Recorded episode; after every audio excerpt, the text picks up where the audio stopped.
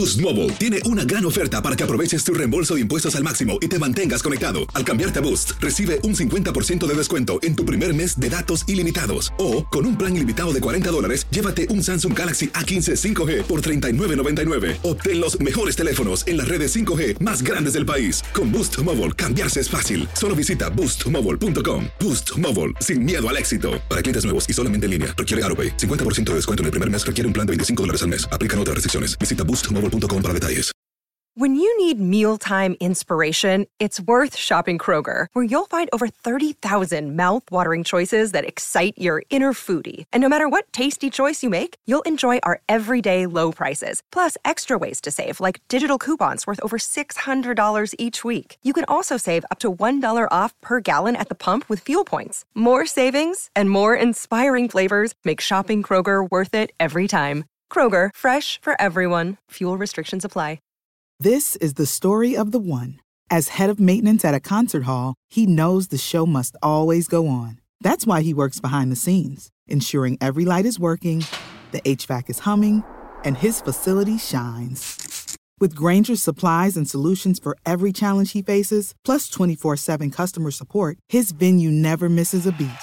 Call quickgranger.com or just stop by. Granger, for the ones who get it done. Lo mejor, lo más impactante, está por venir en Tu vida es mi vida. De lunes a viernes a las 8 por Univisión. El siguiente podcast es una presentación exclusiva de Euforia On Demand. Vamos a comenzar con estatus político, porque desde el lunes se está anunciando que el gobernador iba a hacer el nombramiento a lo que se llama la Comisión de Igualdad para Puerto Rico, que no es otra cosa que eh, lo que el PNP prometió en la campaña electoral de que ellos iban a utilizar la estrategia que aquí en Puerto Rico se ha denominado como Plan Tennessee para cabildear y adelantar la estadidad en el Congreso de los Estados Unidos. Claro, la promesa de campaña estaba predicada en la idea de que antes del nombramiento de ese grupo de cabilderos, de la Comisión de Igualdad para Puerto Rico, que es como se llama en virtud de una ley que se aprobó por la Asamblea Legislativa, la Ley 30 de 2017, iba a ocurrir el plebiscito de junio 11 y que en ese plebiscito de junio 11 iban a obtener un mandato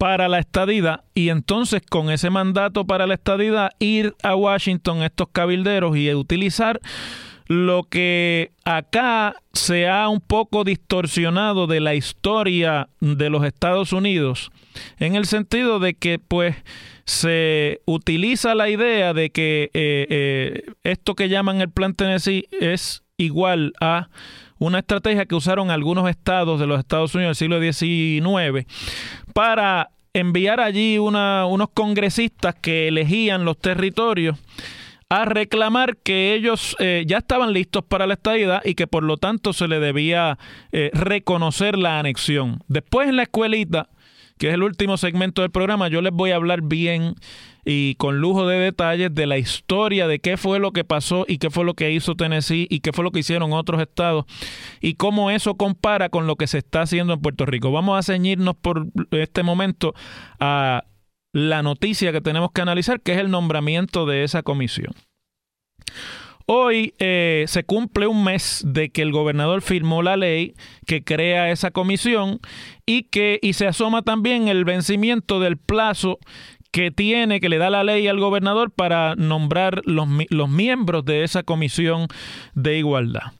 Se supone que eh, una vez refrendada, el gobernador tenía un mes para hacer esos nombramientos y la ley se firmó el 5 de junio, por lo tanto hoy se cumple el mes de que se supone que dentro de los 30 días que ya pasaron se hiciera se hicieran los nombramientos. El gobernador despacha eso desde Fortaleza diciendo que no era un término fijo, sino que era más bien una especie de guía de, de tiempo para hacer los nombramientos y ya él empezó entonces a hacerlo. El lunes se anunció una serie de nombramientos de funcionarios de esa comisión que son demócratas, todos demócratas.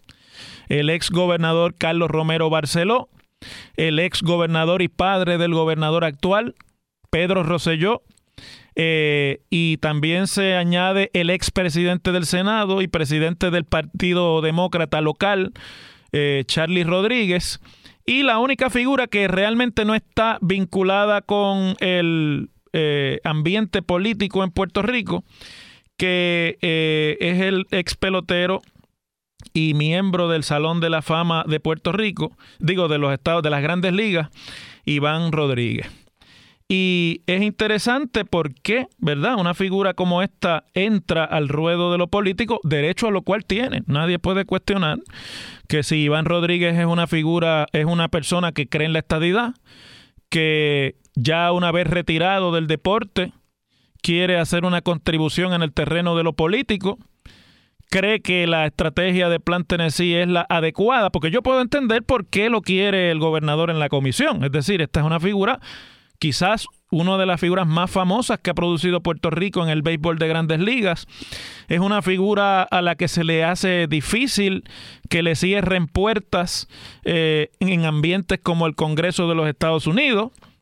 Es decir, nadie, ningún congresista, si tiene la oportunidad de estar, de darle una cita a Iván Rodríguez, pues la va a rechazar porque Iván Rodríguez es un superastro del deporte y son figuras que obviamente llaman la atención por su popularidad.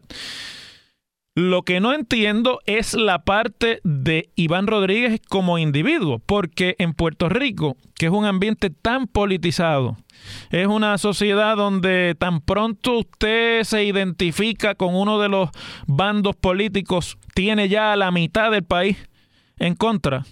Pues estas figuras deportivas y artísticas, especialmente los que llegan al, al tope, ¿verdad? Y se convierten en superestrellas como es Iván Rodríguez, rehusan o son bien reacios a meterse en este tipo de eh, movimientos porque se queman, se queman ante la opinión pública y se, les, y se convierten en figuras que ya se les ve desde el prisma, desde el cristal, desde el crisol de lo político partidista que en Puerto Rico es irreconciliante irreconciliablemente divisorio y que después que usted da ese brinco, no es tan fácil regresar, ni es tan fácil tampoco rehabilitarse. Por ahí hay una serie de rumores que han salido a la luz pública en el sentido, yo vi el, el, lunes pasado, me parece que fue, al expresidente de la UTIER, Ricardo Santos, en un programa de televisión, decir que Iván Rodríguez está interesado en entrar al mundo de las inversiones detrás de las corporaciones públicas que van a ser privatizadas y que tiene intereses y está organizando un grupo de inversionistas para ofrecer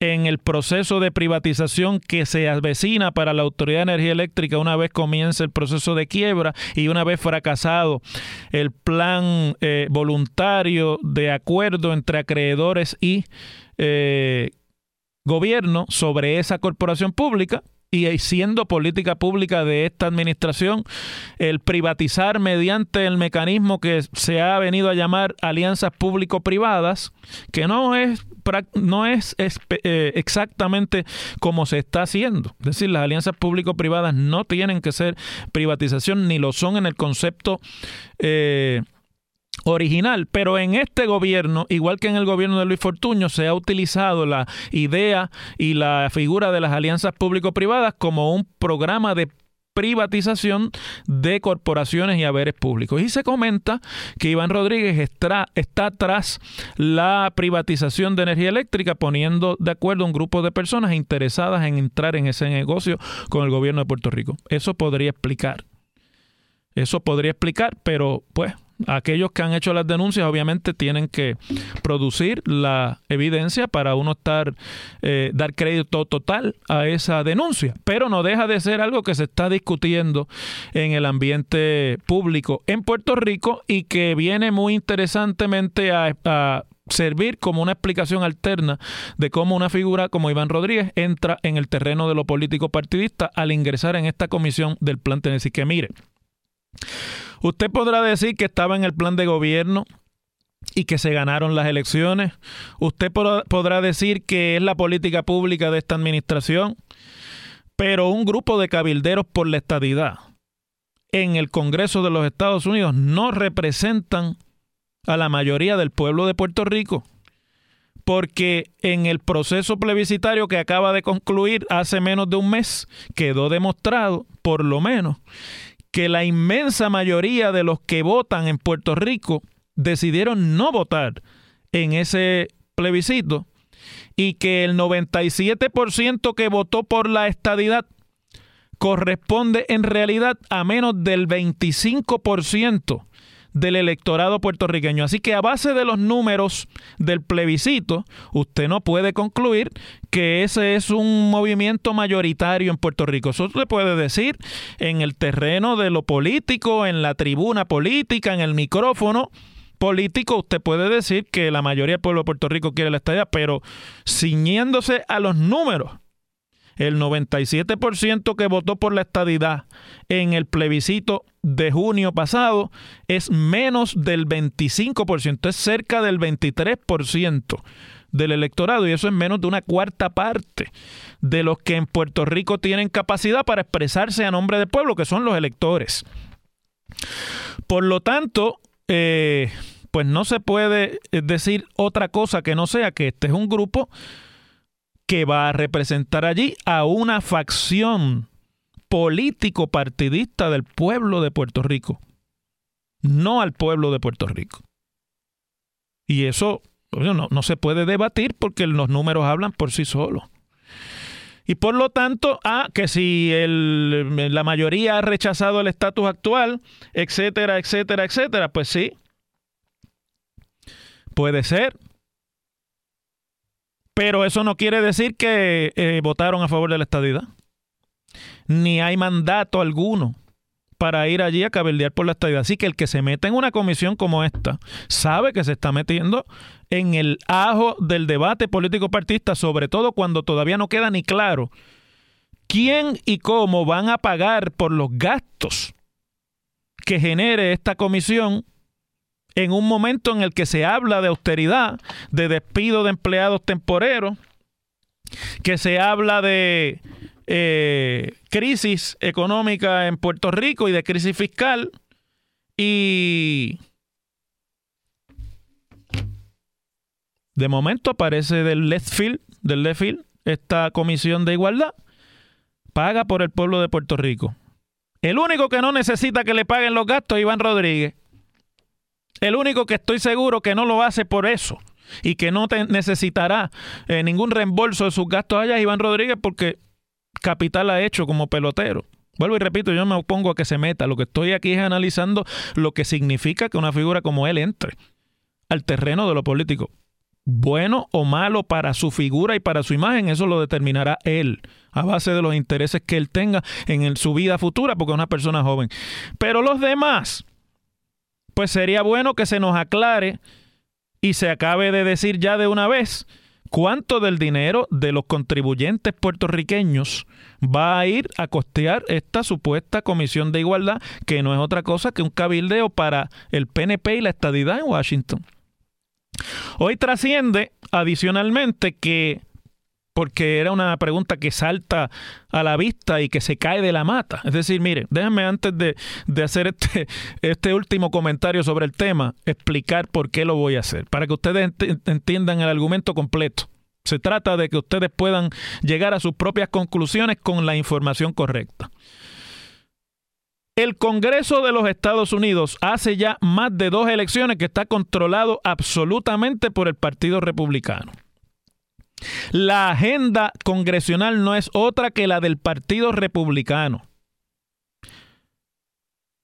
Es una agenda que, por ejemplo, cuando se fue a aprobar promesa para Puerto Rico, que incluía la propuesta del presidente dinero para permitirle a Puerto Rico tener una reserva de efectivo para entonces poderse ir al proceso de reestructuración de deuda, los republicanos dieron que no y eliminaron eso y además no aprobaron ninguna otra política de desarrollo económico para Puerto Rico y lo que hicieron fue llenar el blanco con una supuesta comisión congresional para examinar y evaluar la posibilidad de crear herramientas de desarrollo económico para Puerto Rico, que en diciembre pasado cuando rindió su informe fue una chapucería que lo que da es vergüenza, pero que es el trabajo que hacen los políticos, compuesta por congresistas.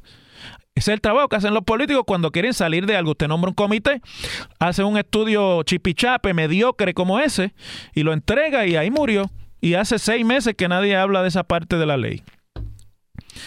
El presidente de los Estados Unidos es republicano no es ya Barack Obama ni es ni tiene ningún vínculo con el Partido Demócrata. Entonces no hace sentido que los miembros de la comisión hasta ahora son todos figuras del Partido Demócrata, líderes políticos en Puerto Rico, exgobernadores, que además uno de ellos fue comisionado residente, que está más que leído en el Congreso de los Estados Unidos, si es que queda allí algún congresista de los tiempos de cuando él estaba, porque Carlos Romero Barceló fue comisionado residente en la década de los 90. Terminó en el año 2000, hace casi 20 años que está fuera de Washington en términos de ocupar puestos y allí deben quedar, porque está Don John y otros, pero muy pocos que, que estuvieran con él. En Estados Unidos esto cambia bastante. Y sobre todo después de una generación completa. Entonces, no hace sentido que usted mande una comisión de demócratas al Congreso, donde los demócratas son mayoría, en, eh, digo minoría en ambas cámaras, a defender allí la estadidad para Puerto Rico, porque por más simpatía que pueda tener eso en el Partido Demócrata, esa no es la agenda congresional. Además, los líderes congresionales se han expresado ya en términos de que para ellos el tema del estatus de Puerto Rico no está ni en la mira, que lo que hay que resolver es la situación fiscal de Puerto Rico. Entonces, pues se anuncia este, esta mañana por el secretario de Asuntos Públicos de la Fortaleza que están eh, en espera de hacer tres designaciones adicionales para la comisión esta y que los tres que se espera pues son republicanos. Me imagino yo que ya que llevan la línea de nombrar ex gobernadores, pues anunciarán la designación de Luis Fortuño, que es el único ex gobernador republicano que hay y que además es un republicano con influencia en el tema de los latinos y de Puerto Rico en el Partido Republicano. Cultivó muy bien esas relaciones cuando era comisionado residente y ya luego desde la gobernación de Puerto Rico. Bien que usó la gobernación para posicionarse en el Partido Republicano Luis Fortuño y le guste o no, es una figura relevante dentro del tema hispano y puertorriqueño en el, en el Partido eh, Republicano de los Estados Unidos. Claro está, aquí hay una dificultad adicional y es que la, la comisionada residente republicana y estos, estos que van para allá un poco son una versión criolla y amoldada al tema de la estadía del, del comisionado residente. ah, pues van a ayudar a Jennifer. Bueno, pero allí, con los nombres que se han anunciado, son capaces estos que ya se anunciaron, Roselló, Romero, Charlie, son capaces de poner una pica en Flandes y olvídese usted de la comisionada residente. Por lo tanto, ella pues querrá tener algún algo que decir en el nombramiento de los que por lo menos como ella van a pertenecer al Partido Republicano. De todas maneras, mire, la realidad es que el tema del estatus de Puerto Rico está a años luz de ser un tema importante en los círculos congresionales más eh, irrelevantes. Es decir, en los más irrelevantes círculos del Congreso es irrelevante el tema del estatus político de Puerto Rico. Imagínese usted en los círculos relevantes y de poder político en Washington. Allí ni está en el radar. Y si está fuera de consideración el tema del estatus político, sobre lo cual lo más que usted logra es una expresión separada e independiente de algunos congresistas y a la menor provocación se van al tema procesal y se salen de la cuestión de la preferencia de opciones. Y esa es la verdad los congresistas tan pronto pueden empiezan a hablar de la cosa procesal y de cómo los puertorriqueños tienen que estar de acuerdo y demás, y, tratan de no entrar al tema de qué es mejor si la estadidad o la independencia o la autonomía o alguna versión de la autonomía. Así que si no está el tema del estatus en el radar, imagínese usted en dónde está el tema de la estadidad. Yo no tengo ningún problema con que vayan los cabilderos para allá. Con lo que tengo problema es con que vayan con el dinero del contribuyente puertorriqueño, porque hay muchas otras cosas más que se puede hacer con ese dinero y que no justifican por menos que sea el gasto. El que el pueblo de Puerto Rico, que se compone de independentistas, de estadistas, de estadolibristas, de libre asociacionistas y de realengos que no tienen ningún tipo de preferencia, le pague a la estadidad por los cabilderos en, el, en los Estados Unidos. Las cosas como son. El pasado podcast fue una presentación exclusiva de Euphoria On Demand. Para escuchar otros episodios de este y otros podcasts, visítanos en euphoriaondemand.com. Boost Mobile tiene una gran oferta para que aproveches tu reembolso de impuestos al máximo y te mantengas conectado. Al cambiarte a Boost, recibe un 50% de descuento en tu primer mes de datos ilimitados. O, con un plan ilimitado de 40 dólares, llévate un Samsung Galaxy A15 5G por $39.99. Obtén los mejores teléfonos en las redes 5G más grandes del país. Con Boost Mobile, cambiarse es fácil. Solo visita boostmobile.com. Boost Mobile, sin miedo al éxito. Para clientes nuevos y solamente en línea, requiere AroPay. 50% de descuento en el primer mes requiere un plan de 25 dólares al mes. Aplican otras restricciones. Visita boostmobile.com para detalles. Esto solo es el principio. Porque lo mejor, Esto no se va a quedar así. lo más impactante, ¿Por qué? Soy tu madre. Esta mujer me robó. Por favor, abre tus ojos. está por venir en ¿Entendiste? Tu vida es mi vida. De lunes a viernes a las 8 por Univisión. Y eso sí que amerita un brindis, ¿no crees?